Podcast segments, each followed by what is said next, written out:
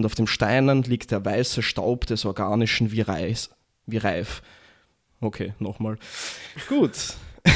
Ja, warte mal kurz, ich muss das, glaube ich, mitlesen. Also, Ähm, ja. Aber ja, bist du mach. bereit? Jo. Okay, alles klar. Die Geschichte des Untiers ist erfüllt und in Demut harrt es des doppelten Todes, der physischen Vernichtung und des Auslöschens der Erinnerung an sich selbst. Kein Überlebender wird sein Gedächtnis bewahren.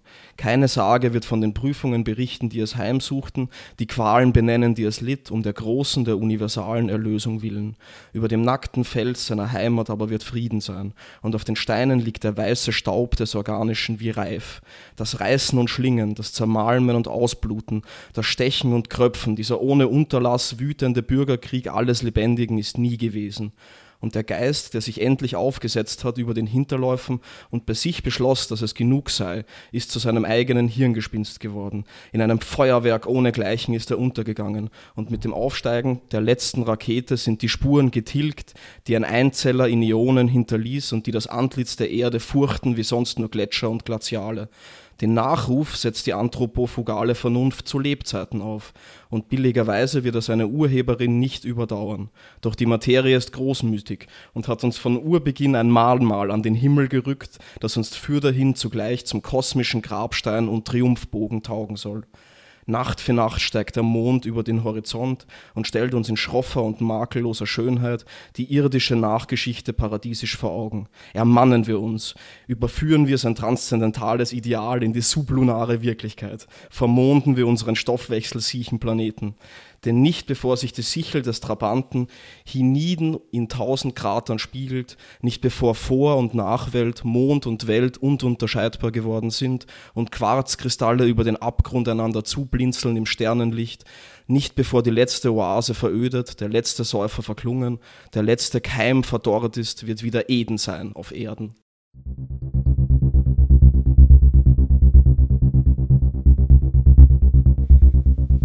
Ja, also das war Ulrich Horstmann, das Untier. Das Stille. Ende. Ja, Andächtige Stille. andächtige Stille, in der Tat. Also ich bekomme immer noch Gänsehaut, wenn ich das höre. Ja. Also auch wenn ich selbst lese, gerade dann wahrscheinlich. Was hat denn das für einen Kontext, dieses Zitat? Ja, den besten Kontext. Also ähm, das ganze Buch ist eigentlich, also ja, ich weiß nicht, wom- wom- womit ich da anfangen soll. Also es ist irgendwie eine kleine Philosophiegeschichte der Menschenflucht wahrscheinlich. Und das ist durchzogen von literarischen Passagen. Das ist halt sehr schön, das Ganze. Also ich meine, ich versuche mich zurückzuhalten mit Empfehlungen im Allgemeinen, wie du weißt.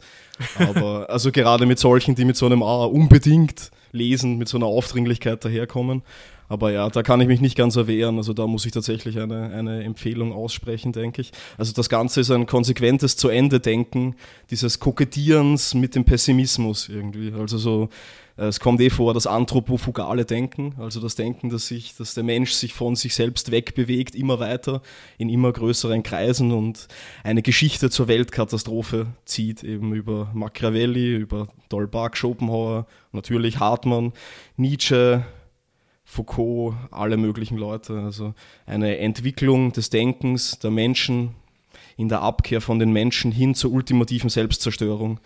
Also dass alles Lebendige nur der Alp eines Quarzkristalls gewesen ist. Ach, Wow, okay. Schön. Und äh, was ist unser Thema heute, Klaus?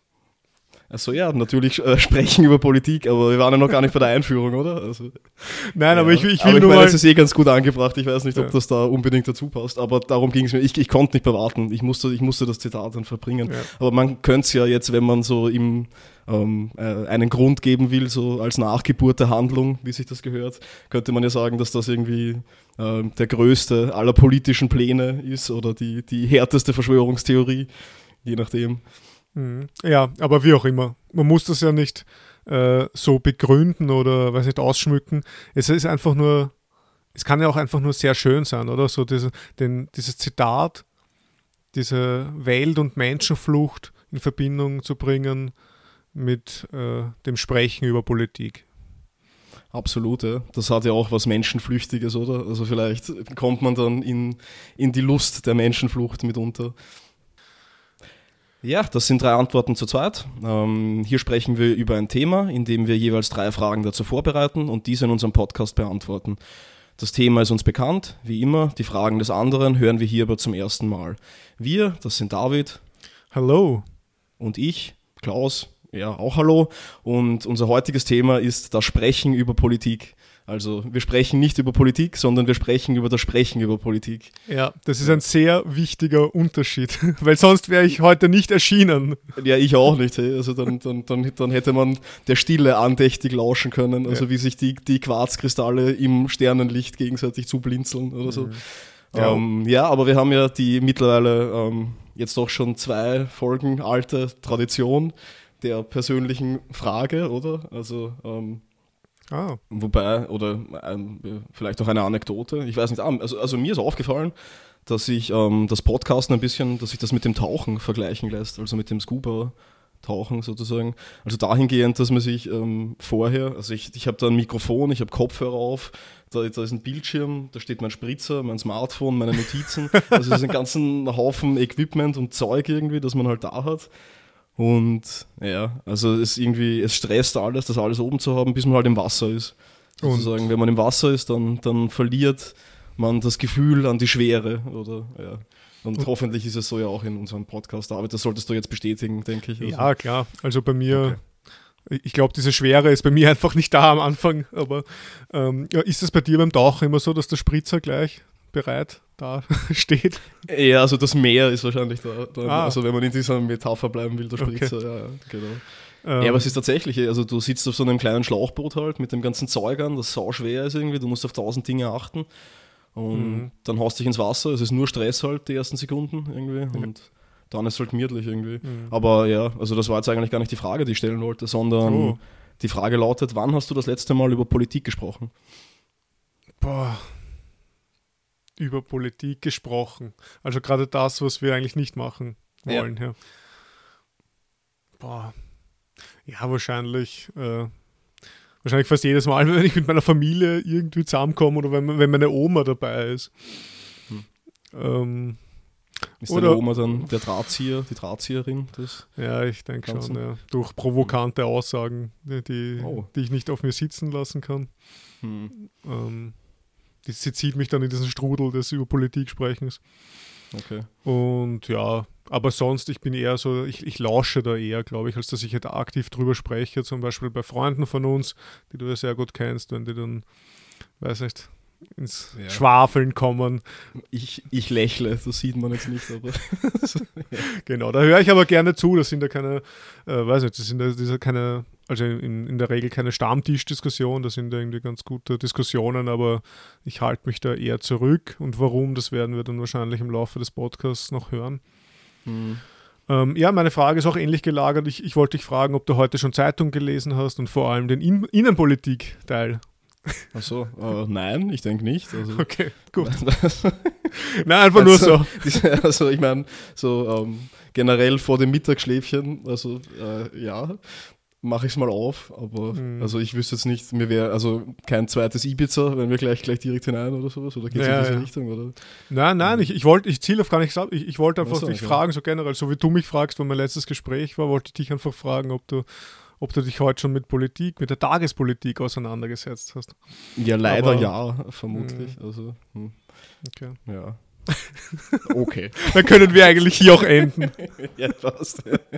Na, dann würde ich sagen. Ja, schön äh, was, genau. Ja, wiederschauen und nein. Autoton und ab geht's, oder? Man muss ja auch sagen, Klaus, kein anderes Thema eignet sich so gut, unsere Tradition fortzusetzen, dass wir uns gegenseitig anprosten. Stammtisch. Ah, ja, das sollten wir unbedingt machen. Ja. Stammtisch gemäß.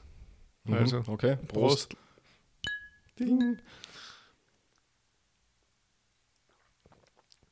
Ja. Dann starten wir mal. Willst du mal heute starten? Oder? Ja, passt, mache ich gern. Mhm. Ähm, naja, die erste Frage. Vielleicht, also als Einleitung müssen wir das bringen. Wir haben jetzt eigentlich eh schon eine gebracht, oder? Also, ja. Man kennt das, das Gespräch wird auf Politik gelenkt, wenn man da friedfertig sitzt unter Freunden oder unter Familienmitgliedern gerade so oft. Und dann ist es auch nicht die große Politik oder ich weiß nicht, die Ideengeschichte hinter der Politik, also das Interessante, sondern eher so dieses Tagespolitische, irgendwie, wo dann große Reden über Kleines geschwungen werden. Und Meine erste Frage richtet sich heute mal tatsächlich daran, irgendwie, also ich meine, da habe ich mir gedacht, dass es vielleicht Sinn machen würde, so die Frage nach dem Was ist zu stellen, auch wenn wir die normalerweise vermeiden oder so. Aber da ist es vielleicht ganz gut. Also es ist so ein Komplex von Fragen. Wir können da einfach mal das gemeinsam vielleicht abarbeiten oder so. Also ich habe mich einerseits gefragt, was dieses unangenehme Sprechen über Politik überhaupt ausmacht und ab wann es überhaupt dieses, ab wann man sagen kann, dass es ein Sprechen über Politik ist, in dem Sinne, wie, es mir, wie wir es meinen und ab wann ist es eben unangenehm und warum ist es unangenehm und dann noch, ähm, ja, warum, also das ist mir aufgefallen, bei mir zumindest, warum fühlt es sich im Moment des Sprechens unangenehm an, aber im Nachhinein entfaltet es dann doch eine Wirkung auf mich. Also das ist gerade in diesem, also wenn es um Verteilungsgerechtigkeit wahrscheinlich geht oder so, also ja, aber ähm, genau. Diese Fragen wollte ich stellen ja. und jetzt richte ich sie mal an dich okay. und dann arbeiten wir uns ab daran, würde ich meinen. Ja. Wir müssen jetzt einmal dann auch äh, die Struktur etwas brechen, glaube ich, von unserem Podcast, das erste Mal jetzt weil meine erste Frage einfach die gleiche Frage ist wie deine erste Frage. Sehr gut. Und ich, ich formuliere jetzt meine erste Frage gleich mit dazu. Mhm. Vor, allem auch, vor allem auch, weil ich das Wort angenehm und unangenehm auch verwende, so wie du. Mhm. Und okay. ich, und ich, äh, also ich sage dann gleich ein paar Sachen dazu, die, die das vielleicht einordnen und die das auch schon vielleicht auch schon schrittweise beantwortet oder so. Ähm, meine erste Frage wäre oder ist, warum sind manche Formen über Politik zu sprechen so viel angenehmer als andere? Mhm. Also das geht ja sehr mit einer Frage zusammen mit dem, wann ist es angenehm, eben über Politik zu sprechen oder was mhm. macht es angenehm und was macht es unangenehm. Und ich habe das eben daran festgemacht. Ich habe für mich jetzt, ich habe mich natürlich wieder sehr also sehr, sehr gut vorbereitet auf diesen Podcast. Und wirklich? Ja, und da habe ich wirklich nach stundenlangem Nachdenken und Sinieren habe ich drei Formen des über Politiksprechens äh, herauskristallisieren können. Nämlich, das eine wäre mal über politische Theorie sprechen. Man könnte auch vielleicht sagen, äh, über politische Philosophie. Also über die, mhm. weiß nicht, über Begründungen, über Begründungsfiguren, über Theorien, über ja, allgemeinere Sachen, die jetzt nicht unbedingt ja, im Tagesgeschehen jetzt irgendwo vorkommen. Das zweite wäre Realpolitik, Gespräche über Realpolitisches, also was einfach wirklich faktisch vorhanden ist, irgendwelche Tatsachen, wo man sich dann streiten kann darüber. Mhm. Und das dritte wäre dann irgend so eine, ich habe es benannt emotionalisierte Stammtisch-Scheiße.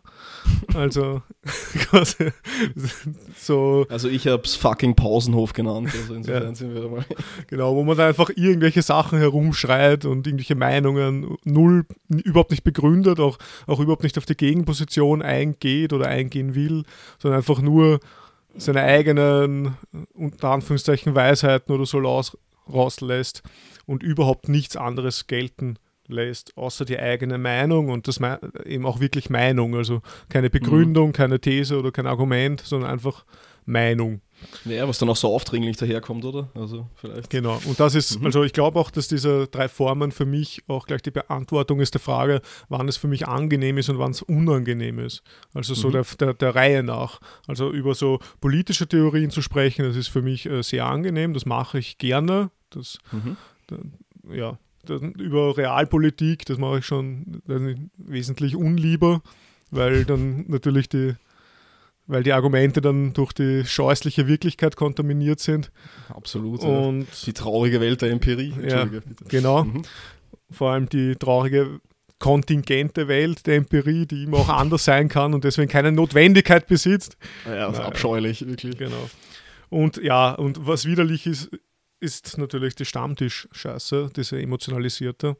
Und mhm. das ist sehr unangenehm. Also da gab es dann auch so Abende oder so, wo ich dann einfach aufgestanden bin und gegangen. ich weiß auch nicht, das, das interessiert ja. mich einfach überhaupt nicht. Ja.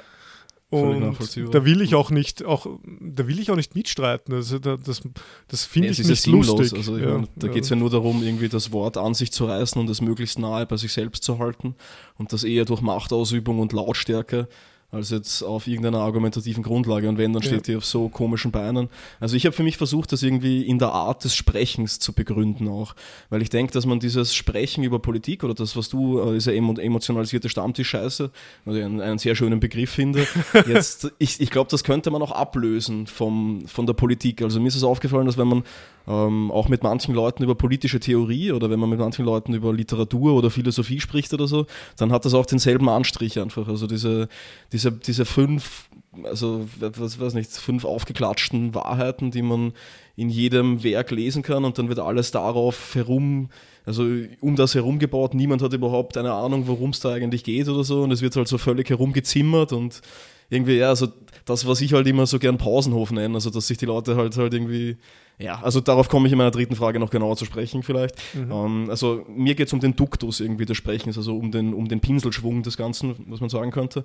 Und was mir auch aufgefallen ist, ist so eine Art von, von Nähe zu Verschwörungstheorien. Also dass es so durch, Komple durch Komplexitäts- Reduktion ausgezeichnet ist, durch Generalisierungen totale ausgezeichnet ist.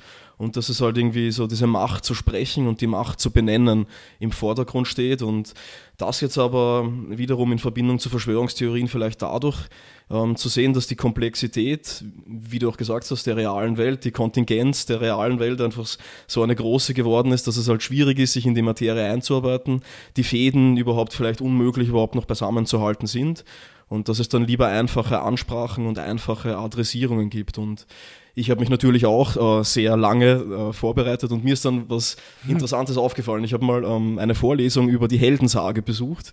Und da gibt es drei Momente eigentlich. Also über den Umgang mit Geschichte ist es eigentlich in der Heldensage sozusagen. Also vorher noch irgendwie, es ähm, es gibt eine, eine Art von struktureller Amnesie, also man muss Teile vergessen und nur Relevantes bleibt in der Erinnerung und das Ganze ist sehr formularisch. Aber ähm, drei Momente sind wichtig. Also einerseits Reduktion, also die Konzentration auf wenig herausragende Ereignisse. Neukombination, also dass diese Ereignisse miteinander in Bezug gesetzt werden, auch wenn sie eigentlich gar nichts miteinander zu tun haben. Und dann Privatisierung, also dass das Ganze so eine Art von, von Familiengeschichte wird oder so. Also einfach alles dient, glaube ich, so die Komplexität zu reduzieren natürlich. Mhm.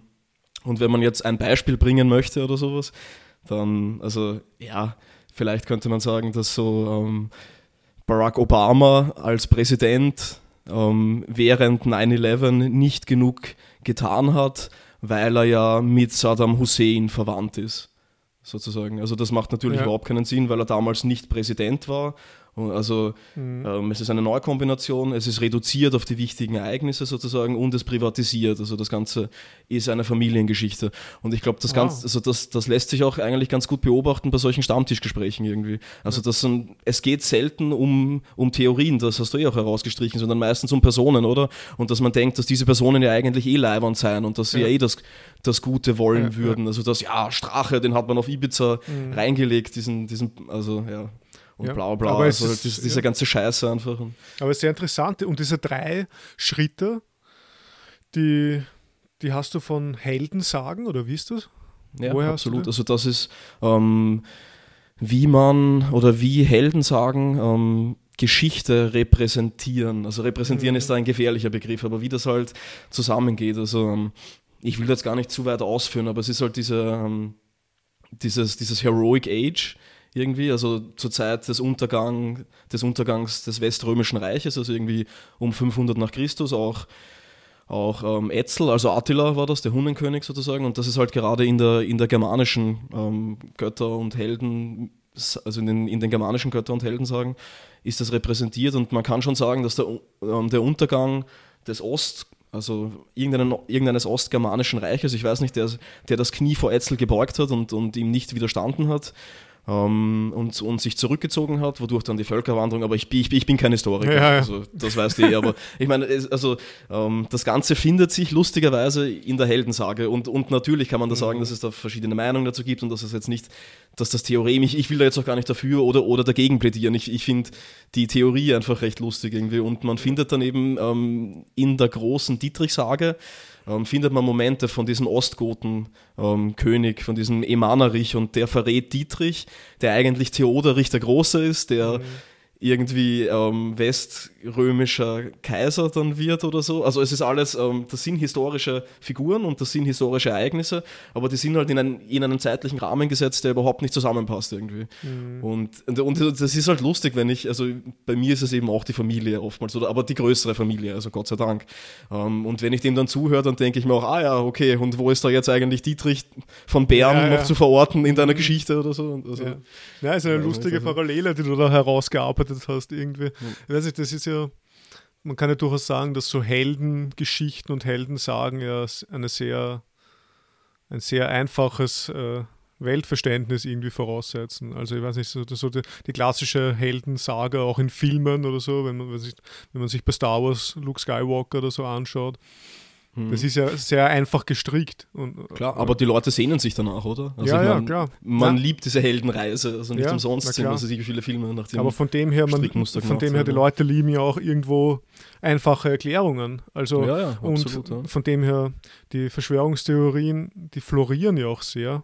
Also gerade mit den, weiß ich so wahrscheinlich Social Media und dem ganzen Zeug, ähm, mhm. mit den Echokammern, die erzeugt werden in irgendwelchen sozialen Medien, wo quasi die eigene Überzeugung nur noch durch die anderen verstärkt werden. Und also hm.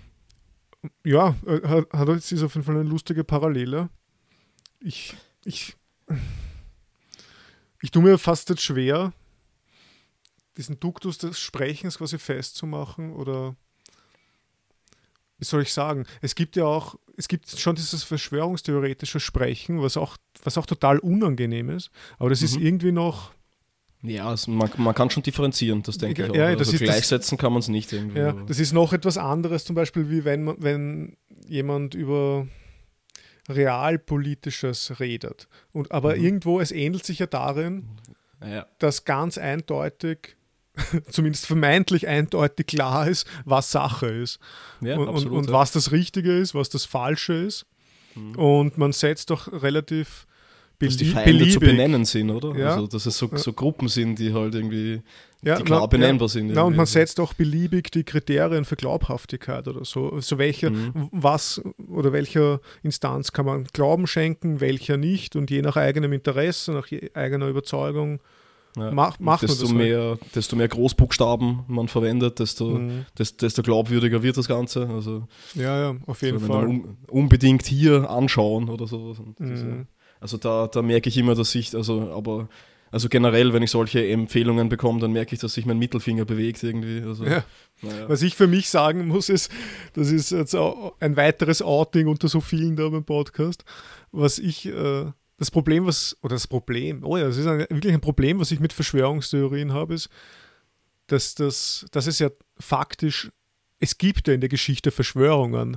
Mhm. Und deswegen tue ich mir auch schwer damit, Verschwörungstheorien oder Verschwörungstheoretiker einfach so abzutun, weil ich dann, ja, ja ich meine, abgesehen davon, dass ich dann selber in die Falle quasi treten würde, um, um, um meine zu wissen, wer recht hat oder wer nicht recht hat, mhm. äh, ist es ja wirklich oft so, dass, eben, dass es Verschwörungen gab und gibt und dass es ja auch oft, ich meine, das es gibt ja teilweise wirklich so Gründe oder irgendwelche Argumente, wo man sich denkt, fuck, da ist ja was dran. Ich weiß auch nicht. Ich ja, mein, also ich meine, es wirkt halt so, oder? Also weil mhm. irgendwie so, also ich habe dieses Verschwörungstheoriebuch von, ich glaube, Michael Butter heißt der oder so. Also eigentlich wäre, ja, okay. ich weiß. Also ich, ich, ich habe es mit einem Freund gelesen und wir haben immer gesagt, ja, heute gibt es mal richtig Butter, oder? Und also, ja. Butter bei die Fische. Butter bei die Fische in der Tat, ja. Ähm, na, also ich kann das jetzt auch nicht, also nur aus der Hüfte geschossen halt irgendwie. So sagt er, das ist irgendwie natürlich die, ähm, die Einfachheit der Kausalität und der Skopus, also die Größe der mhm. Verschwörung, mhm. ist etwas, woran man jetzt vielleicht festmachen könnte, inwiefern das plausibel ist oder nicht. Also wenn das alles so direkt, also wenn es so Schritt für Schritt zusammenhängt und man einfach nicht wie die Welt ist, die Welt ist nicht monokausal erklärbar einfach und wenn, also da sollte man einfach mal also vorsichtig werden, ja. glaube ich und das wird man ja, ja. eh, wenn, wenn man denkt ja. irgendwie, glaube ich, aber sicher und, und das ist ja auch und, und ich erwische mich selbst dabei, also gerade wenn ich gegen sowas argumentiere, dass ich dann zum, zum Verteidiger der Naturwissenschaften werde, was, was für mich also total absurd ist irgendwie, weil ich ja, also ich, ich meine, aber das hat so für mich diesen, denselben Charakter wie, wie ähm, also meine Freunde darf nur ich beleidigen, sozusagen. Also ich, ich Ja, wende ja. mich oft gegen die Naturwissenschaft und sage, dass das, dass das Poetische in der Welt seine Berechtigung hat und dass es mehr gibt als was Gra Zahlen Gravitation ist nur eine so. Metapher. Ja, absolut. genau. Ja, aber also ich meine, aber wenn das, das, das dann halt so von Trotteln daherkommt sozusagen, und das klingt jetzt Ja, natürlich ja. elitär, das ist Ja. mir klar, aber du weißt eh, was ich meine. Ja, also ja. wenn es halt so völlig absurd Ja, daherkommt. und ich finde auch, es ist auch gut, was du gesagt hast mit dem, mit dem Duktus des Sprechens. weil Es kommt schon darauf an, wie man das vorträgt. Ja. Man kann ja auch für Verschwörungstheorien, sagen wir jetzt mal das, äh, man kann ja darüber sprechen, auch auf eine Art und Weise, auf eine vernünftige Art und Weise. Und, wenn, und es gibt ja so ein, ich weiß nicht, was auch vielleicht damit zusammenhängt, ist so diese missionarische Art. Oder weiß nicht, Ja, so, man will den anderen überzeugen von der eigenen Meinung. Und das ist auch so unangenehm dran. Ja, weil ich, weil ich, ich kann mir ja ganz gern Argumente stichhaltige Argumente anhören, warum das mit 9-11 einfach, warum die Bauten nicht einstürzen konnten, wenn oben irgendwelche Flugzeuge reinkrachen oder so und warum das so zusammenfällt, als wären unten Sprengladungen, bla bla bla. Das kann, kann, kann ich mir alles anhören, aber wenn man gleichzeitig versucht, mich davon unbedingt zu überzeugen, dann habe ich sofort so eine Anti-Haltung. Also in der, in der Psychologie, Sozialpsychologie nennen wir das Reaktanz, so dieses, diese Abwehrreaktion, wenn die eigene Freiheit eingeschränkt wird. So dieses, Ja. na, ich habe ich will, auch wenn du das Glückste der Welt sagst, ich, ich bin sofort dagegen, wenn du mich versuchst zu überzeugen. Und das, das kenne ich sehr gut. ja, und das ist eben auch so in diesem Duktus des Sprechens so drinnen, was unangenehm ist. Und was sicher auch so ein Grundzug ist von dem, vom unangenehmen politischen Sprechen, was wir jetzt quasi thematisieren.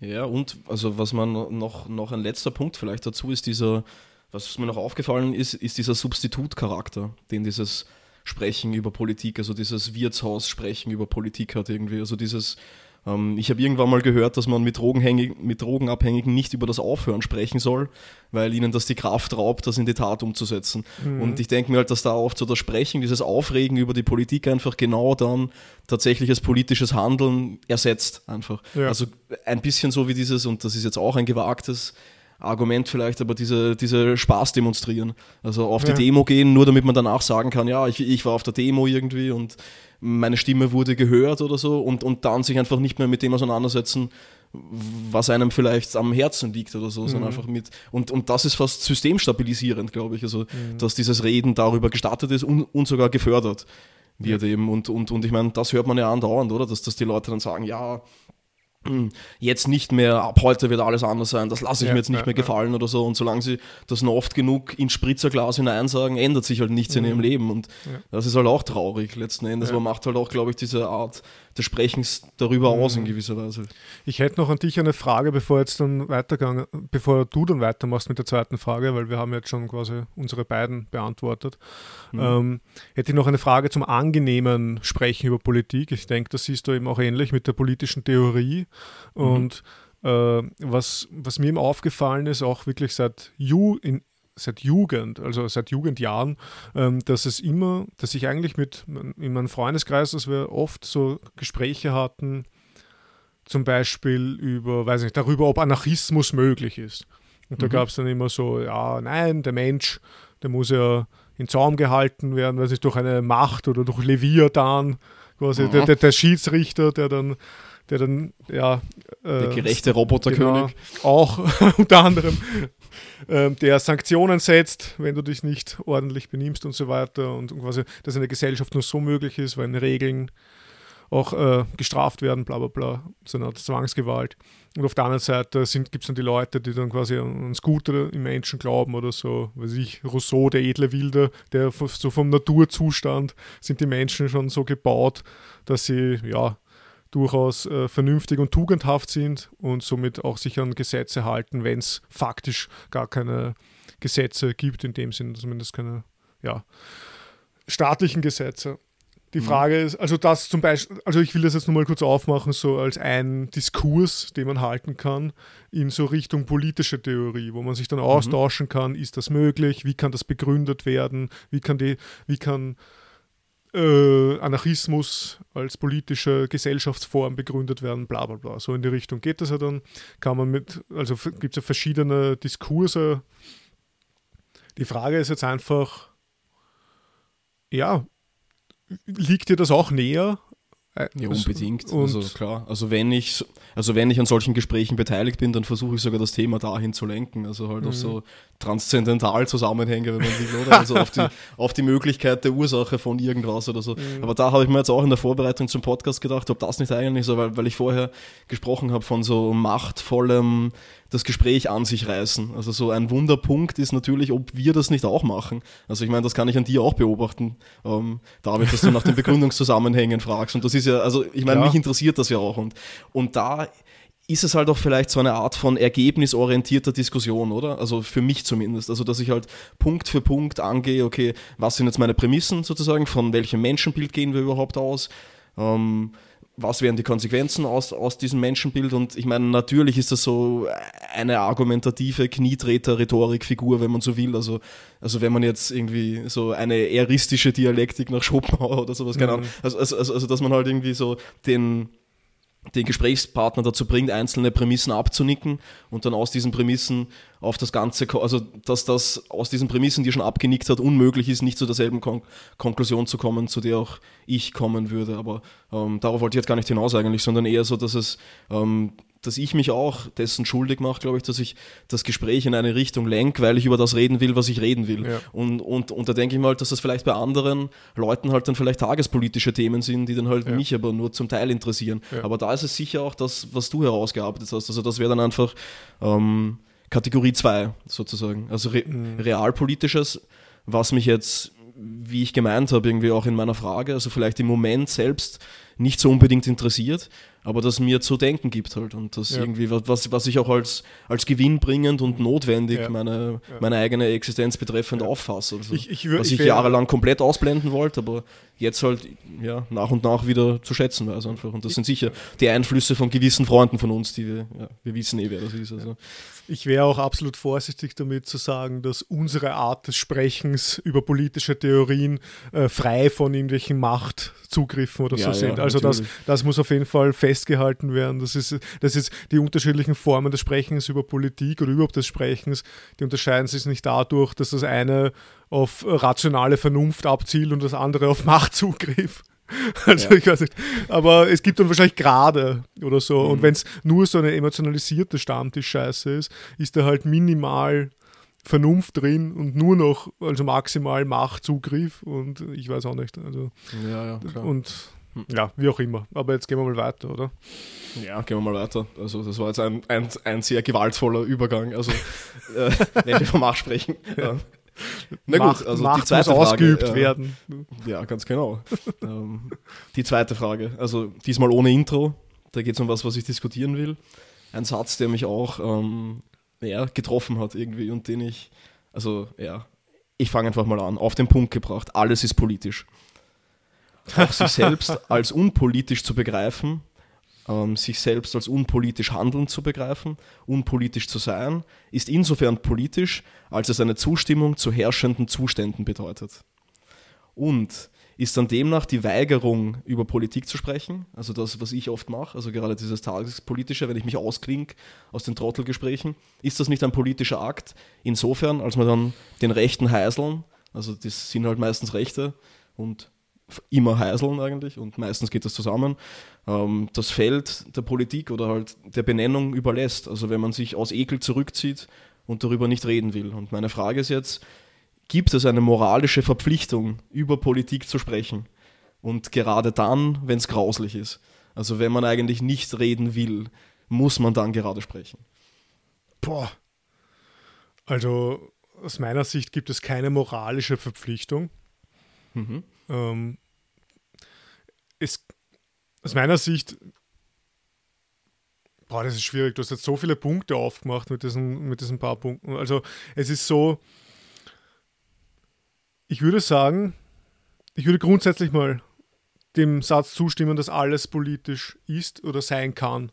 Weil mhm. politisch äh, jetzt in dem Sinn nicht viel mehr bedeutet als ab dem Zeitpunkt, wo du in einem Gemeinwesen, in einer Polis oder so lebst, ab dem Zeitpunkt ag agierst du politisch, egal was du machst. Wenn ich mit dem Fahrrad fahre, dann hat das einen Einfluss auf Autofahrer. Und mhm. wenn ich mich an die Gesetze halte und, oder, äh, oder wenn ich bei der Ampel warte oder nicht drauf warte, dann hat das alles einen Einfluss auf Menschen, die in dieser Polis oder in diesem Gemeinwesen, in dieser Gesellschaft leben. Das heißt, ich, ich bin da, vielleicht, man kann es auch noch weiter übertragen, dass ich mit dem Fahrrad fahre, ist selber auch, kann auch ein politisches Symbol sein. Es kann schon irgendwie bedeuten, dass ich ja für Nachhaltigkeit bin ge prinzipiell gegen Autofahren und so weiter. Das heißt, man kann solche, man kann, glaube ich, schon jede Art und Weise des Agierens oder des Verhaltens politisch ja, ansehen. Deswegen, um das vielleicht ein bisschen wieder auf eine persönliche Erfahrung zu bringen, deswegen mhm. sind ja Euskins so eigenartig, oder? Also, also für, für die Zuhörer und Zuhörerinnen. Das hast du sehr schön ähm, äh, gelenkt, ja. David. Entschuldige. Ja, die, die, nicht wissen, was das ist. Also ein Eu-Skinhead, das sind unpolitische Skinheads. Und die also haben vorgeblich. Ja, vorgeblich unpolitischer. Und die sind aber, ja, weiß nicht, die kommen irgendwie aus der Arbeiterbewegung, England, so gleich Ende 60er Jahre. Und die waren oder sind immer noch auch genauso auf Punk-Konzerten, die ja durch und durch links sind, wenn man so will, und, aber am nächsten Tag sind es dann auf irgendwelche rechten Konzerten, die mhm. ja rechts sind. Also Nazi-Konzerte und äh, Anarchie-Konzerte und sie sind da halt immer mitten dabei, mittendrin, tanzen mit, grölen mit. Mhm. Und das war für mich auch von Anfang an, wo ich von diesem Konzept des Euskins gehört habe, war mir das suspekt, weil ich mir eben denke, man, man kann nicht in dem Sinn unpolitisch sein. Also, also gerade wenn man sich, äh, also hm, in radikalisierten Umfeldern bewegt, oder? Also das wäre ja. eine Radikalisierung ohne Inhalt. Also ja. eh ein interessantes Konzept, aber halt, Stimmt, ja. Also ja.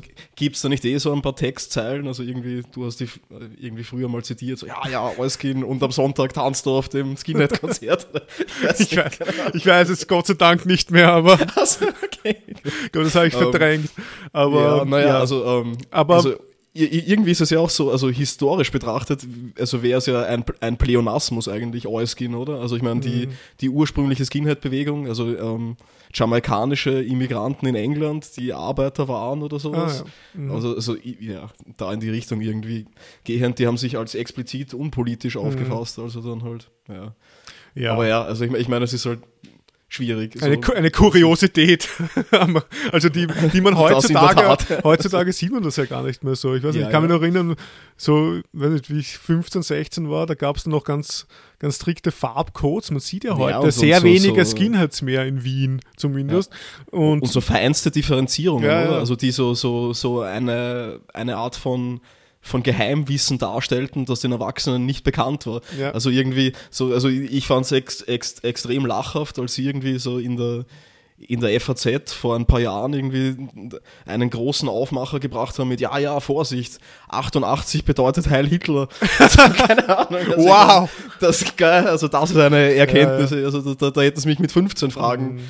Ja, wir haben mit, wir mit 15, schon sagen können. Also, wir haben mit 15 schon gewusst, dass äh, Doc Martens mit roten wie heißt das, äh, Schuhbändern waren mhm. die Euskins und mit weißen ja, ja, weiß, das, waren, die, waren, die, richtigen oder? Nazis. Ja, ja. ja, ja. Na gut, ja, aber, zurück, ja, aber zurückzukommen noch, ähm, dann die, die, deine weitere Frage, nämlich ob ein Ausklinken aus dem Gespräch über mhm. Politisches, ob das quasi ein Aufgeben ist oder sowas. Hm. Ja, so ein, ein Boden zugestehen ja. oder sowas. Hm. Also das ich weiß tatsächlich nicht. oft, hm. ob ich nicht einfach versagen sollte. Halt ich finde, es kommt auf den Kontext an ich, und, auf das, auf, und auf die Ebene, über, auf der über Politik gesprochen wird. Also wenn wir jetzt meins anlegen da, meine, meine Drei, Dreierform, dann mhm. weiß ich, ich glaube, bei Stammtischdiskussionen ist es sinnlos. Also das ist, das ist kein Aus, das ist kein Aufgeben ja, aber ist, ist, es wirklich, also ich meine, also ich werde die Person nicht überzeugen, die die Scheiße redet, sozusagen. Also ähm, daran ist mir auch gar nicht gelegen, aber ich will, also ich, ich meine, dass es mir komisch vorkäme, dem ähm, ja, das unwidersprochen zu lassen. Einfach nur, vielleicht, und das ist natürlich ein extrem paternalistischer Zug, dass ich mir denke, ich muss die anderen beschützen, die da auch an dem Stammtisch sitzen, sozusagen. Ja. Vielleicht sind die noch zu retten, keine Ahnung. Und ja. sicher ist, ist, ist das also ein Moment der Anmaßung darin gefangen oder so, aber also gerade wenn es um meine Familie geht, in meinem scheiß Stammtisch, ist mir das eh wurscht letzten Endes. Also Aber da denke ich mir halt dann, wenn ich sehe, dass irgendwie, keine Ahnung, Verwandte von mir, die ich sehr schätze, dann anfangen da, ja, ja, das könnte ja tatsächlich sein und aus Höflichkeit ja. halt mitnicken und, und ich nicht weiß, ob sie das jetzt vielleicht dann wirklich, also so vielleicht, ja. also glauben oder anfangen, sich damit ja. auseinanderzusetzen, dann fühle ich halt schon die Verpflichtung einzugreifen und ich tue es halt nicht immer, weil es mir manchmal einfach am Arsch geht und ich nicht, also ja, es, es ist halt wie so oft, oder wenn man unter vielen Menschen ist, dann hat man die Option zu schweigen oder irgendwie zu schreien wahrscheinlich, also ich, ich weiß nicht, oder halt sich, sich so anzusaufen und dann irgendwie so, dann streite ich gern, aber ich, Ja, nein, aber es gibt schon noch Ahnung, die dritte Option. Will, also. Es gibt schon noch diese dritte Option, dass du schon versuchst, also wenn es gerade, wenn es jetzt nicht so eine Stammtisch-Scheiße ist, Scheiße ist, sondern wenn es in der in der Familie zu ist. Das habe ich ja nicht umsonst noch gewählt. Das also die Antwort auf deine erste Frage, auf die persönliche Frage, war nicht das letzte Mal über Politik gesprochen, aber habe ich ja gesagt, ja, wahrscheinlich mit meiner Großmutter oder so.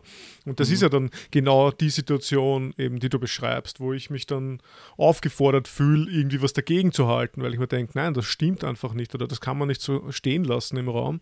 Aber es ist ja dann die Ant also ich schweige da nicht ich schreie sie dann auch nicht an, sondern ich versuche mhm. halt irgendwie das halbwegs mit, äh, mit Vernunft so ausgewogen quasi dagegen zu reden, dass sie das immer noch akzeptieren kann. Ich meine, das ist natürlich auch ein Machtzugriff oder was weiß ich, oder ein, ein manipulativer Zug oder so, aber, aber natürlich, also ich, ich will nicht, ich will das nicht reproduzieren, quasi diesen Sprechduktus, indem ich dann auch dagegen schreie oder ja, so, ja, sondern ich, sondern ich versuche das aufzufangen mit, mit einer halb, mit so einer ruhigen Art einfach oder mit einer begründeten Art. Und dann würde ich sagen, so, naja, woher weißt du das? Und dann würde ich so ein paar Gegenfragen stellen oder weiß nicht.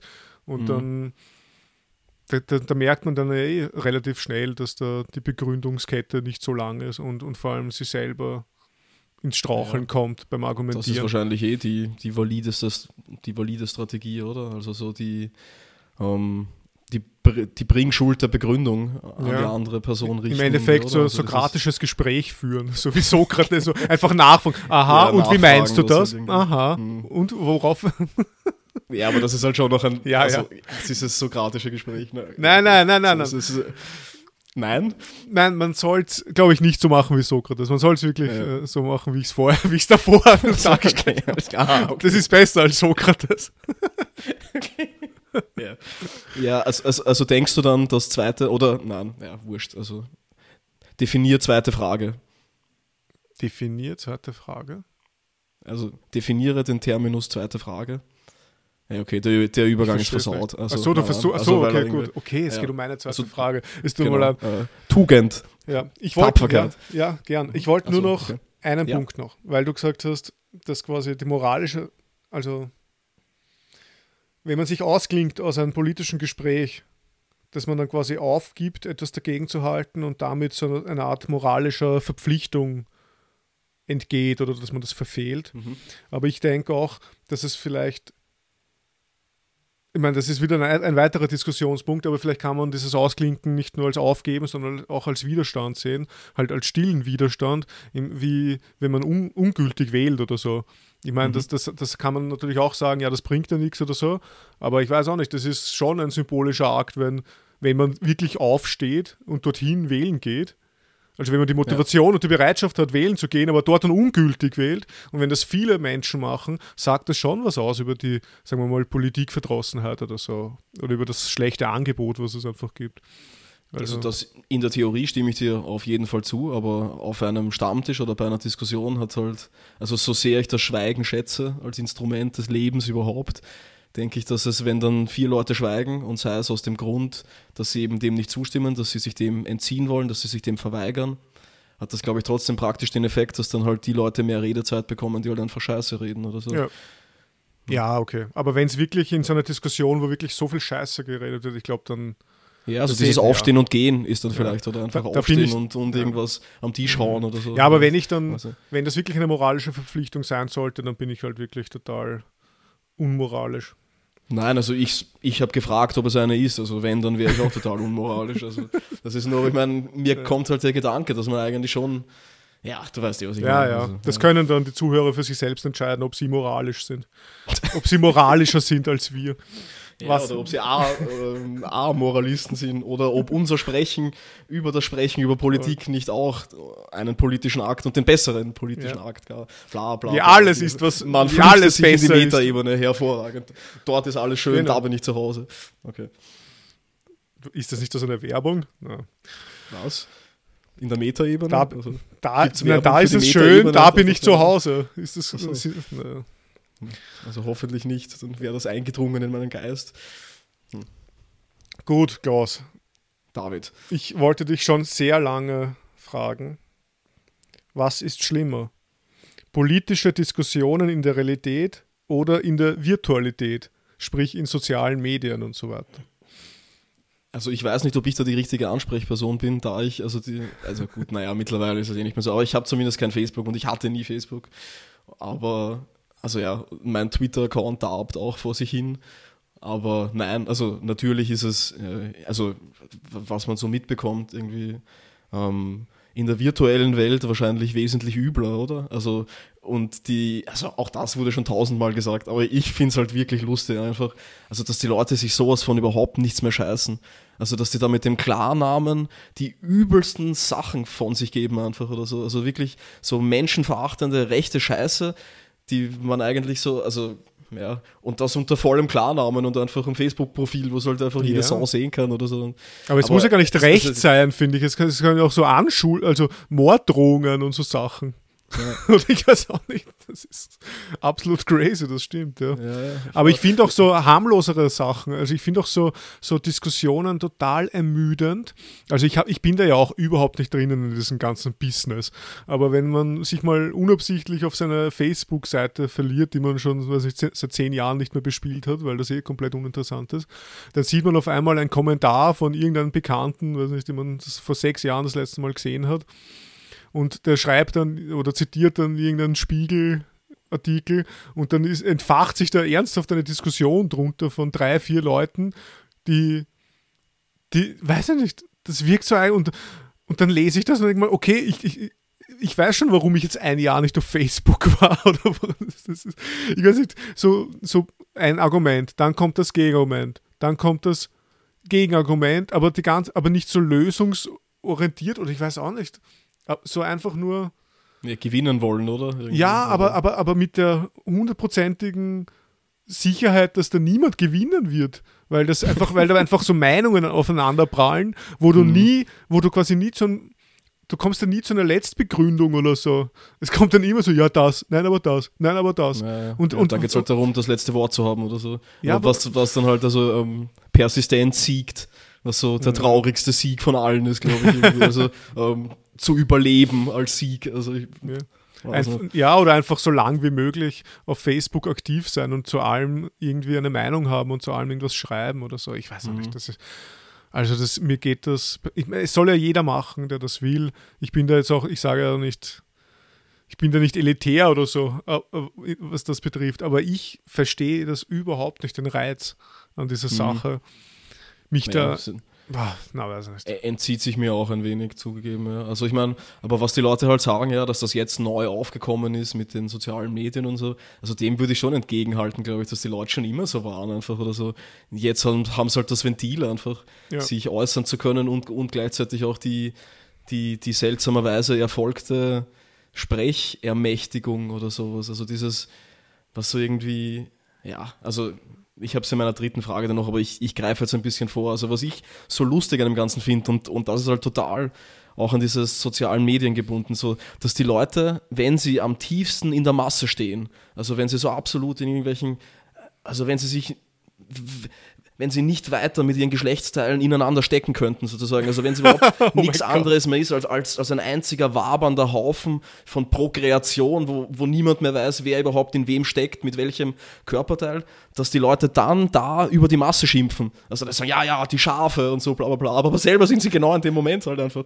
Und, also, und, und nur Scheiße reden und im selben Moment aber behaupten, dass ja, man, man, man darf ja nichts mehr sagen und so. Aber ich meine, und im selben Atemzug sagen sie das halt, von dem sie vorgeben, dass sie es nicht mehr sagen können. Also, ja.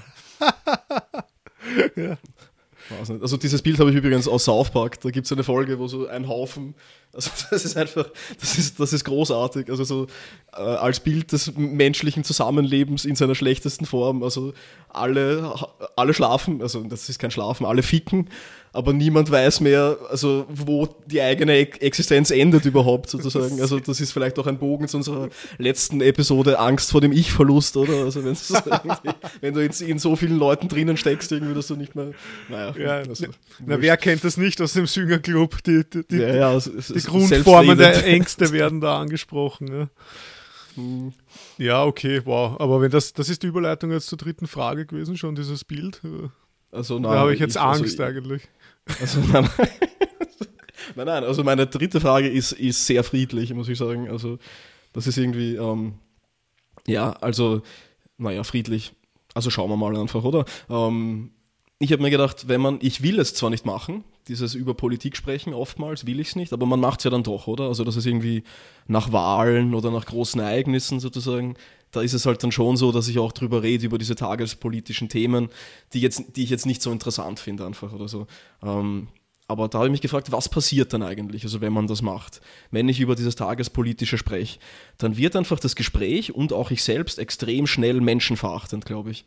Also dann fange ich immer an, so ja, und die Leute fallen auf diese Psychotricks rein einfach und schon wieder 20 Prozent für die FPÖ und ich verstehe es einfach nicht und wie, wie kann man nur und was bleibt mir anders übrig, als den Schluss zu ziehen, dass einfach so viele Menschen Trottel sind und dass das schon wieder diese Pausenhof-Scheiße ist, die doch alles wirkt irgendwie und da habe ich mir gedacht, dass dann eigentlich ein Nichtsprechen über Politik einen Akt der Menschenfreundlichkeit darstellt. Also, dass ich dann die Menschen nicht als Masse wahrnehmen muss und sie nicht so denken muss. Also, dass ich nicht an die Lebenslügen der Menschen gehen muss, sozusagen, und, also, und ihnen auch nicht diesen, diesen Anschein über Macht, über ihre Umwelt sozusagen wegnehmen muss dann oder, oder dieses, eh, was wir auch schon erwähnt haben, dieses, ja, ab, ab jetzt lasse ich mir das nicht mehr gefallen, ab jetzt wird alles anders. Also, dass ich diesen, diesen diffusen Zorn einfach nicht validieren muss sozusagen, indem ich nicht darüber spreche irgendwie. Und, und auch dieses grausliche, gruppenkonstitutive Moment, das halt immer da ist, oder? Also, das ist irgendwie, dass ein notwendiger Ausschluss von anderen stattfindet, wenn man sich selbst, also das kennt man eh, also kein Wir ohne Nicht-Wir, bla bla bla, alles Mögliche halt irgendwie, also das ist, und auch je weiter die Zugehörigen einer Gruppe von, vom Kern der Zugehörigkeit dieser Gruppe sind, desto stärker und radikaler werden die Aussagen, also genau dieser fucking Pausenhof einfach und im Endeffekt das Vertrottelste überhaupt, dass man sich dann über ein Stück Boden zugehörig fühlt oder sowas. Und da würde man am liebsten dann nur noch in den, in den Worten von Bias von Priene, eines der sieben Weisen, ähm, antworten mit, du weißt nicht, was kommt, ja, die meisten Menschen sind schlecht. Okay, aber ja, also, also meine Frage ist jetzt irgendwie so, gibt es überhaupt ein Sprechen über Politik, das nicht menschenverachtend ist, das nicht schon mit den ersten Worten den tiefen Schatten der Massenhaftigkeit über jeden Einzelnen wirft? Und wie würde so ein Sprechen aussehen? Also quasi ein Sprechen über tagespolitische Themen und jetzt nicht ein Sprechen über politische Theorie oder sowas. Ja, wahrscheinlich. Also, ja. also ich meine, über politische Theorie, da kann man wahrscheinlich schon eher ohne gruppenkonstitutive Momente oder halt die gruppenkonstitutiven mhm. Momenten oder also die gruppenkonstitutiven Momente auf eine Abstrakt Abstraktionsebene heben, die niemand ja. konkret ausschließen oder so. Aber also wenn wir, ja, also die, sagen, sagen wir Kategorie 2, realpolitisches mhm. Sprechen. Die Frage einfach. ist natürlich, es ist halt, wenn man Menschen zu Kollektiven und zu Gruppen zusammenfasst und damit, wie du sagst, auch notwendig andere ausschließt. Ob das gleichzeitig, ob das schon menschenverachtend ist. Also ja, es trägt die Saat in sich zumindest, oder? Also, okay. Ja. Ja, also hm. Poststrukturalismus, geil. Nein, keine Ahnung. Aber mhm. es, es ist ja schon irgendwie, also ich, ich meine, sicher muss nicht so sein, dass ich jetzt sofort, aber ich denke mal schon, dass man, also wie konstituieren sich Gruppen, ja. oder? Also ich meine, ich, ich, ich so, so, so rein analysiert einfach dadurch, ja. dass man irgendwas anderes nicht ist, dass man mhm. irgendwelche anderen Leute nicht ist halt. Also gerade, ja. keine Ahnung, als, also wenn man sich zum All-Skin machen will, oder? Also halt, dann bin ich kein rechter Skin und kein linker Punk oder sowas mhm. in der Eigendefinition. Also dann, ja, ja. weiß nicht. Nein, ich stimme dir. Ja, aber das ist ein ich, schlechtes Beispiel. Na, ja, aber ich glaube, also. ich, äh, grundsätzlich stimme ich dazu. Vielleicht ist es auch, vielleicht ist das wieder so ein Moment davon, warum es mir unangenehm ist, über sowas zu sprechen. Und Voll. du hast das gerade jetzt aufgedeckt, aber, aber weil, also dieser Hang zur, oder was heißt der Hang, also dieses, dieses immanente Pauschalisieren, Ja, quasi, genau. dieses Das Verallgemeinern. merke ich auch an mir selber, oder? Dass man dann anfängt, ja, die 1%, die Manager oder sowas. Und, da, Mhm. und da denkst du im Moment, wo du das aussprichst, geh, komm, also das kannst du nicht halten eigentlich. Ja, also ja. was soll das überhaupt, wer ist das Ja, dann? ja. Also, Das stimmt aber schon, andererseits, ja, ich weiß nicht. Ich meine, Politik hat ja auch immer was in dem Sinn zu tun mit, mit Statistik auch. Mhm. Nicht. Und, und, und Statistik hat ja auch immer diesen Hang quasi, also was heißt diesen Hang? Hat auch da, diesen Grundzug, dass es drüber stülpt über die individuellen Ausprägungen, irgendwelche Durchschnittswerte, irgendwelche Häufigkeiten und so weiter. Also von dem her, ja, m- m- also wenn man das quasi, wenn man diese Nivellierung des Einzelnen, des Individuums, auch des Einzigartigen in so ein allgemeines Gefüge, wenn das quasi menschenverachtend ist, dann kann man wahrscheinlich wirklich nicht irgendwie so über, über Politik großartig reden, weil sonst wären, sonst müsste man ja eher über so Einzelfälle sprechen, oder? Mhm. Und Einzelfälle sind ja per se politisch nicht so interessant vielleicht. Und auch nicht relevant, um Gottes Willen. Also das wäre genau auch wieder ein so ein Fallstrick, oder? Also dass die Leute dann anfangen mit, Mhm. ja, dieses Beispiel, ich habe gehört von dem und dem und Ja, ja. denen schiebt man alles rein und bla bla bla, diese ganzen ver vertrottelten Aussagen oder so. Aber andererseits ist es halt, wenn du so, also, hm. Aber es wird halt auch sau oft mit diesen gruppenkonstitutiven Momenten argumentiert, oder? Und gerade in, in Kategorie 3, also da vor allem, dass die dann so ein, so ein diffuses Konzept wie Kultur, das wir hoffentlich in einer eigenen Podcast-Episode mal noch ähm, ordentlich aufmachen werden, aufschrauben, wie ich hoffe. Ähm, Juhu. Dass sie, ja, genau. Also, dass sie das halt irgendwie drüber stülpen und niemand kann das eigentlich benennen, was das überhaupt sein soll. Oder, ja, ich will da jetzt auch nicht ähm, selbst in, in diesen, ähm, in den Duktus des, ähm, ja, Emotionalisierten Sprechens. voll so ähm, Stammtisch, aber ich meine, was verbindet mich mit irgendwelchen schurplattelnden Tirolern oder sowas? Und, ja, wurscht. Ich, also, mein, ich, ich, ich, ich kann da, also ich, ich, ich kann dir nur zustimmen, was das betrifft. Wieder mit einer schönen Anekdote aus, der, aus dem Punk-Universum. ich, weiß auch nicht, ich weiß auch nicht, warum das heute so prominent ist, aber ähm, die, was ich immer sehr amüsant gefunden habe, war so Punks oder, oder Punk-Rock oder so, wenn man, wenn man so will, das, das grundsätzlich steht das ja immer so für Individualität. Also Mhm. ich bin der einzelne Punk, der sich richtet gegen die Gesellschaft, gegen Religion, gegen die oben da, gegen Staat und so weiter. Und jetzt ist ganz lustig, dass die ja irgendwo alle sehr gleich ausschauen. das zum einen. Ja. Das zum einen. Also so eine, eine Uniformität des Individualismus oder so. Ich weiß Mhm. auch nicht. Ähm, und zum anderen, was auch ganz amüsant ist, ist, wenn die, also früher war das immer auf der, auf unserer, auf der Marilfer Straße in Wien, ich weiß nicht, wie das heutzutage noch ist. Ich habe ehrlich gesagt, diese ganze Szene, die, die ist auch nicht mehr so wirklich präsent. Also ich weiß auch Mhm. nicht. Aber früher war das einfach so, dass da 20, 30 Punks gesessen sind bei der U-Bahn-Station. Und du kennst das sogar, bei dir war das ja, glaube ich, am Schulweg. ja, ja. Du hast mir dann jeden Tag davon erzählt. Und da gibt es dann die, die Schnorrer-Punks oder so und die Mhm. treffen sich Also dann darf ich dort. da kurz einhaken, da habe ich eine wunderschöne Anekdote. Also Ja. ich, ich, ich habe mal, ähm, als ich bei, bei einer Supermarktkette in der Obst- und Gemüseabteilung gearbeitet habe, habe ich mit einem also mit einem Typen zusammengearbeitet, der sich auch diesen Leuten zugerechnet hat, sozusagen, also diesen ähm, Schnorrer-Punks, wie du sagst. die, und die Obst- dann- und Gemüse-Punks. Genau, die Obst- und Gemüsepunks. Ja. Und der hat mir dann allen Ernstes davon erzählt. Also ähm, er hat mir von den, von den ökonomisch-monetären Vorteilen des Schnorrerpunk ähm, äh, Daseins erzählt. Also wie viel Geld er macht, wenn er da Leute hat. Also, ja, da war ich, okay, Alter, also irgendwie. Scheiße. Ja, Ja, das wollte ja. ich nur, nur Ja, anbringen. sehr- das hat mich sehr ähm, erheitert. und Sehr schön, ja. Zu, ja. mm. so die Widersprüchlichkeit der Ja, Schnorrer-Punk-Existenz. Da, dazu kommt, das, auf das wollte ich hinaus, das geht aber genau in das Fahrwasser auch, ist, dass sie dann da sitzen und irgendwie die scheiß Gesellschaft anprangern und dann gleichzeitig die scheiß Gesellschaft anschnorren wegen Geld Mhm. und eigentlich ihre, zumindest vermeintlich, scheinbar ihre, ihre individuelle Existenz sichern durch die scheiß Gesellschaft. die sie da dann noch beleidigen, genau, so, dass die- die ihm nicht scheiße das gibt ja. oder sowas irgendwie. Ja.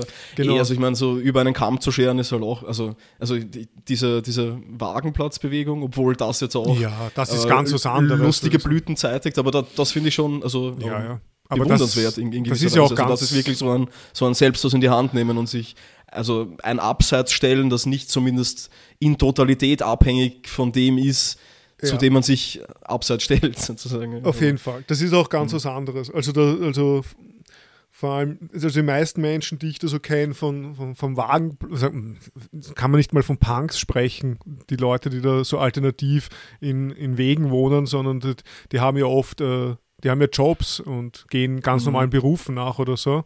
Das Lustige ist, bei den, bei den Typus an Schnorrer-Punks oder so, das ist, also ich habe da halt so einen, einen 14-, 15-Jährigen vor Augen, der halt zu Hause lebt, irgendwo am, Gieshüb, Ja. am Gieshübel, äh, reichste Gegend von Österreich, neben Lech. Und, und, und dann fährt er in der Früh packt er sich halt so zusammen Ja, ja. und dann Also, fährt er auf der ähm, Marilfer Straße macht und schnort. einen, einen, einen neuen Riss in die Hose oder so. Ja, Also ja, man, genau. Man, man will ja Und dann- variieren. Ja. Ja. Und das ist natürlich, und ich weiß jetzt auch nicht, warum ich das genau jetzt drauf sage, aber genau wegen diesen ganzen Pauschalisierungen und Verallgemeinerungen und dieses ganze, ja, diese scheiß Gesellschaft und so. Ich meine, ich weiß auch nicht. Dazu kommt natürlich, wie, wie extrem, also weiß nicht, wie widersprüchlich das einfach ist, dass man von dem abhängig ist, was man da anprangert. Naja, egal. Mhm. Aber ja, aber ich weiß auch nicht, irgendwie, ich komme immer mehr in so in diese dritte Form des Sprechens über Politik, merke ich gerade. so in, ins Emotionalisieren und ins, ja, ja, naja, also ich meine, der Spritzer wird seine Wirkung tun, oder? der Spritzer zeitigt sich. Gut, das heißt, naja, eine Frage haben wir noch wir haben noch eine offen. Wie kann man unter den heutigen Voraussetzungen, in denen wir leben, und jetzt muss man vielleicht wirklich ein bisschen tagespolitisch werden, aber ich, nicht explizit, sondern denk einfach dran, was so am 19. Mai 2020 so in der Welt passiert und welche Leute Präsidenten sind und, oder Kanzler. Und wie kann man unter den heutigen Voraussetzungen und auch mit vielleicht was näher an uns ist, auch mit der Parteienlandschaft, die uns da bietet in unserer, in unserer schönen Republik, wie kann man da In der protofaschistischen Alpenrepublik. Entschuldigung. Wie kann man da nicht politikverdrossen sein? Also ich meine, ich mag dieses das, das Wort eigentlich nicht politikverdrossen, das ist wieder so, das ist halt schon so Ja. ausgelutscht. Aber du Das hat weißt, auch was irgendwas ich, von so einem Kampfbegriff, oder? Also Genau, von, genau. Von halt aber du weißt, was ich, weiß, was meine, du oder? Ich ja. meine, man, man hat einfach keinen Bock mehr auf das. Und ich Mhm. habe auch keinen Bock mehr, irgendeine Partei zu wählen eigentlich. Ich weiß auch nicht.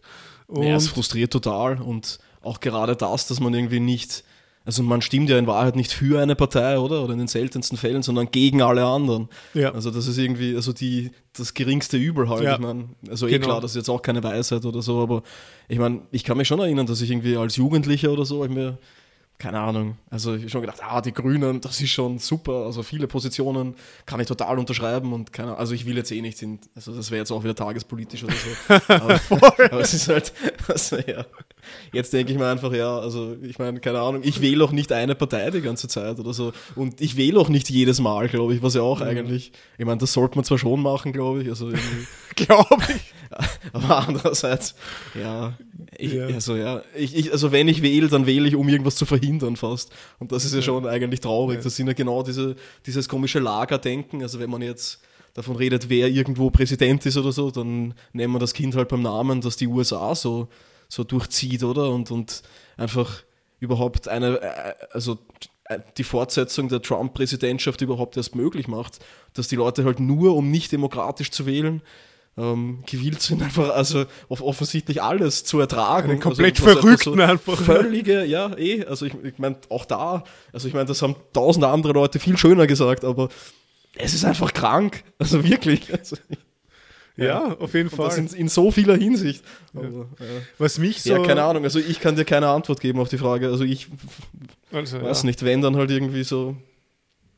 Ja, Politik im Kleinen vielleicht irgendwie und Politik, die sich nicht aus Begeisterung speist, also die damit vielleicht die temporäre Komponente von, von politischem Handeln in einer Gemeinschaft vielleicht ein bisschen minimiert.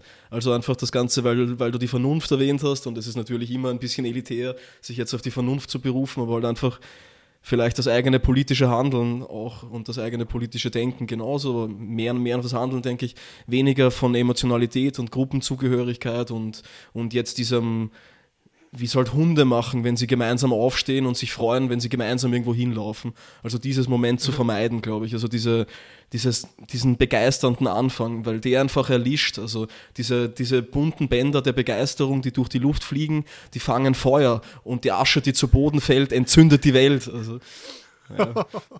ja, wo wir wieder bei Horstmann wären. Ja, genau. Beim Eingangszitat. Also, da schreibe ich gerade einen Text darüber. Okay. Ja. Jetzt habe ich mein Bild verbraten. So eine Scheiße. Nein, aber, ja. Also, hm.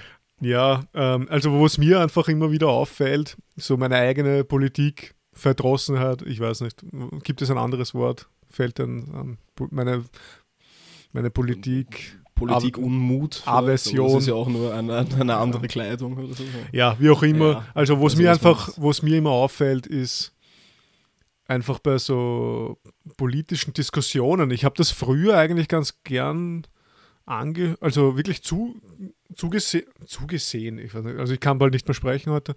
Ich habe ganz gern im im Fernseher bei politischen Diskussionen. Äh, das habe ich mir ganz gerne angesehen und mhm. Es geht irgendwie nicht mehr. Es geht, ich kann mir das nicht mehr anschauen. Ich weiß nicht, ja. diese, diese, jeder, jeder Satz ist einfach durch so einen Rhetoriktrainer durchgegangen oder durch mhm. 20 Rhetoriktrainer, die haben dann wahrscheinlich einen ganzen, eine ganze Gruppe, die sie trainieren da, da geht es einfach überhaupt nicht mehr darum, um darum zu sagen, wie es ist, oder weiß ich nicht, so dieses, ja, ja. oder so eine, weiß ich, so ein, so ein Ideal der Wahrhaftigkeit, oder ich weiß auch nicht, oder es muss ja nicht mal so weit gehen, vielleicht so sowas wie Redlichkeit, oder dass man einfach mhm. sagt, dass man die Dinge so benennt, wie sie sind, und nicht einfach so drumherum also kommen wir doch noch ähm, auf Arendt jetzt. Ja, ja, irgendwo schon.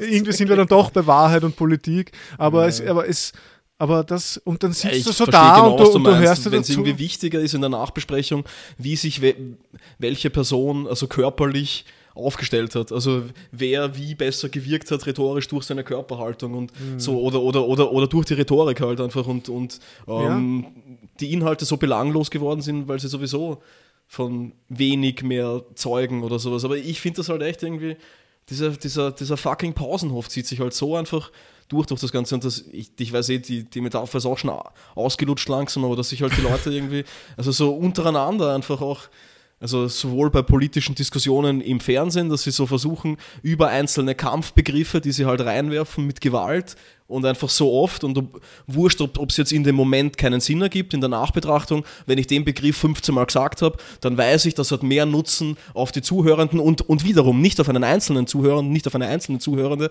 sondern auf die diffuse Masse der Statistik oder sowas, dass es halt mhm. halt so wirkt und, und so sprechen die Leute miteinander einfach und ja. ja ist zum Speiben.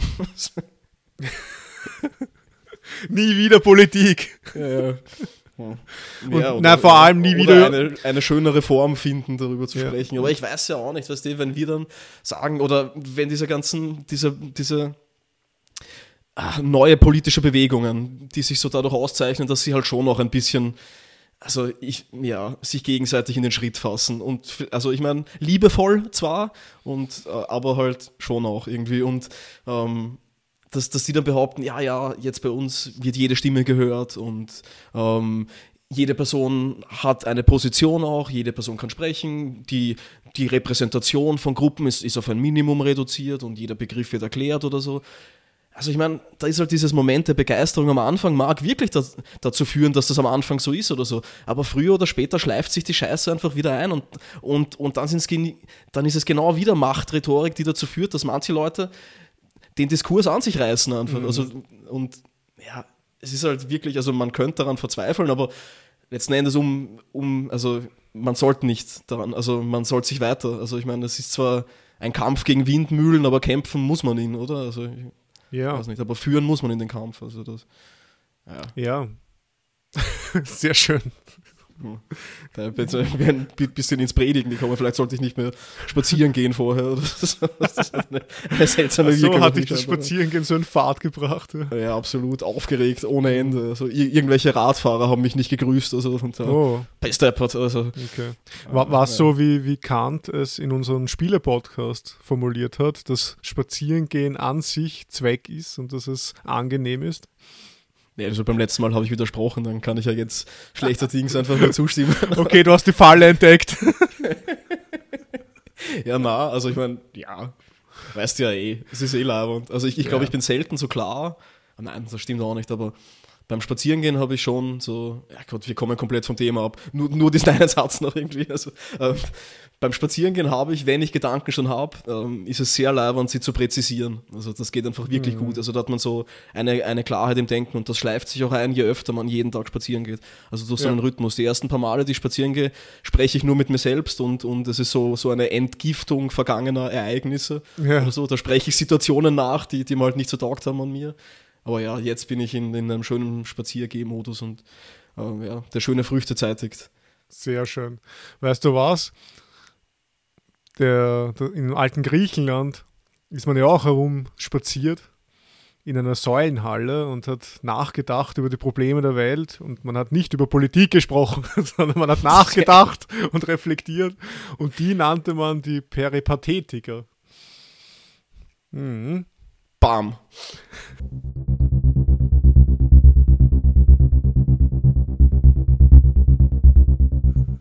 Ich glaube, das war unser Schlusswort, oder?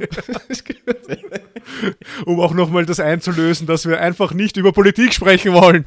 Ganz genau, das, ja. Also nicht einmal über die Politik des Spazierengehens, sozusagen, dann in Wahrheit. Ähm, ja, eh. Ja, es ist Leibend, oder? Ja. Also, ähm, was hältst du eigentlich von unseren Kritikrunden nach dem Podcast? Also heute ist Metatag. Unseren Kritikrunden, ja. Eh nett, aber auch. Ah Eh, nicht. Ja. Okay. Hm. ja. Das so. war jetzt nicht die Antwort, die ich mir erhofft habe. Turbo geil, bitte. Also mindestens. Ja, ich finde den Podcast selber geiler als das Nachspiel. Okay. Alles klar. Aber, ja, passt, ja. dann beenden wir es halt, oder? Also, ciao. nein, aber wir können ja jetzt gerne äh, zum Kritikmeter-Teil kommen. Oder lassen wir den Na, jetzt aus? Eh oder schon. sind also, wir jetzt da mittendrin? Ich, ich, ich wollte nur die eine Frage stellen. kenne mich überhaupt nicht mehr aus. Aus jetzt. Ich werde das eh schon, eh schon, wegschneiden, alles jetzt. Okay. Nein, nein. Und ja. Klaus, eins Na, muss passt, ich, äh, also, Klaus, Klaus, ja, Klaus, eins muss ich dir schon noch sagen.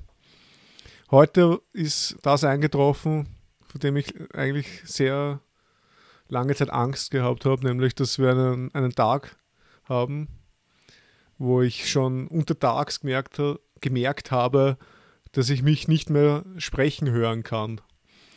Oh. Und das habe ich ab und zu. Vielleicht kennst du das, wenn man, wenn man mhm. redet und man kann sich selbst nicht mehr hören, man denkt sich so, ah, widerlich. Und das ist natürlich an einem Tag, wo man einen Podcast aufnimmt, besonders schlecht. Aber es ist dann doch irgendwie netter geworden, als ich mir dachte. Absolut. Also, ich weiß nicht, wäre mir nicht aufgefallen, dass du dieses Gefühl in dir getragen hast. Aber. Ja, weißt du, ich, ich bin ein, ich, ich, ich kann die hohe Kunst des Verstellens. Ah, ein Imposter. ein Hochstapler und ein, und ein Verweigerer, was Politik. Ja, besser als Tiefstapeln, oder? Also, okay, aber ja. heute kommen wir scheinbar nicht zu einem Ende. Hast du ein lauerndes Ende? Sag noch irgendwas lauerndes. Sei spontan. Ja, Volk, hört unsere Weisheiten und gehet in Frieden. oh, äh, äh, gut, dann äh, vielen Dank, David. Ja, bitte. Ich danke auch dir, Klaus. Dankeschön. Und ja, danke fürs Zuhören. Äh, bis bitte. dann. Also, du sagst dann, okay, alles klar, David.